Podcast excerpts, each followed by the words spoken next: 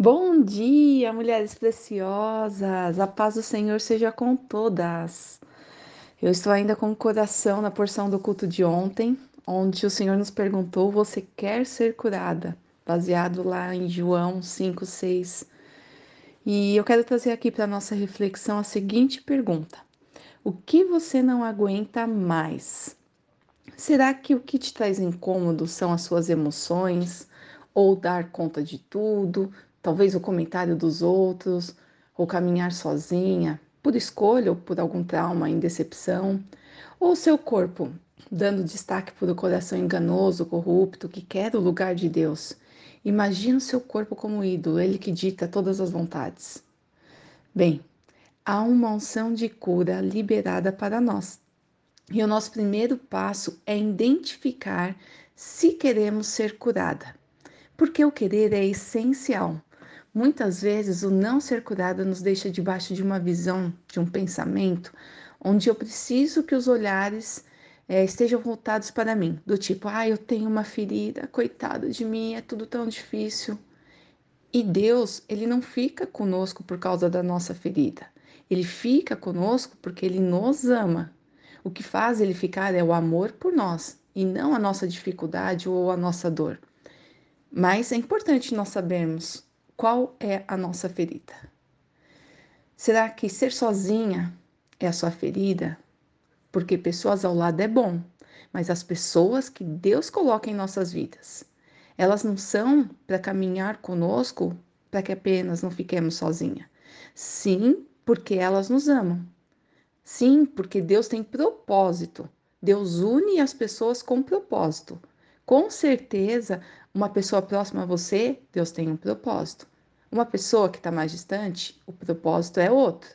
Deus não nos chamou para que nós dessemos conta de tudo, confiando nas nossas próprias forças, e sim para que nós confiemos nele de todo o coração. Você depende do seu entendimento ou depende do cuidado de Deus? Agora aqui vamos refletir um pouco sobre os comentários. Os comentários dos outros é uma importante lição para a gente aprender a ouvir, porque a gente não tem que ficar escutando o que nos machuca.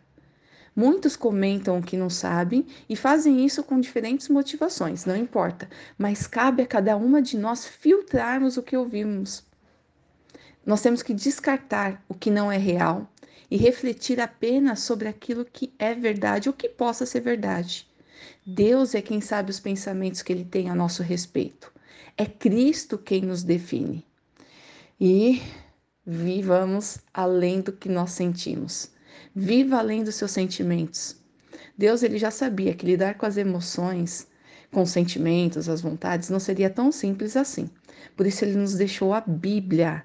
É importante nós lermos a Bíblia, a palavra de Deus, lá tem tudo que nós precisamos. Outra coisa que é importante também é orarmos, conversarmos com Deus. Na verdade, Deus quer nos ouvir. Sim, Deus quer ouvir o que você sente. Deus quer ouvir o que te causa dor, tudo que te desestabiliza, ele quer te ajudar, ele quer me ajudar a lidar com cada sentimento, pensamento, para moldar as nossas emoções e as nossas reações diante daquilo que nós sentimos.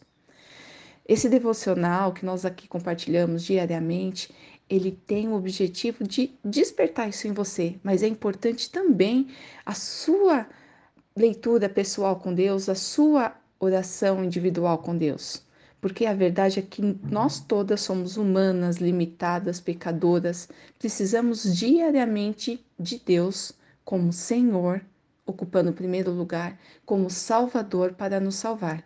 Nós temos Jesus que nos aproxima, nos perdoa, nos purifica, nos ajuda, mas ele não faz nada sozinho.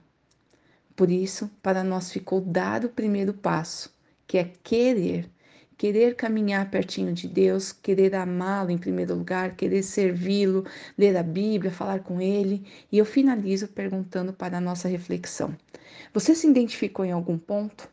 De fato, você quer ser curada? Deus, ele está pronto para te ouvir. Amém. Boa semana.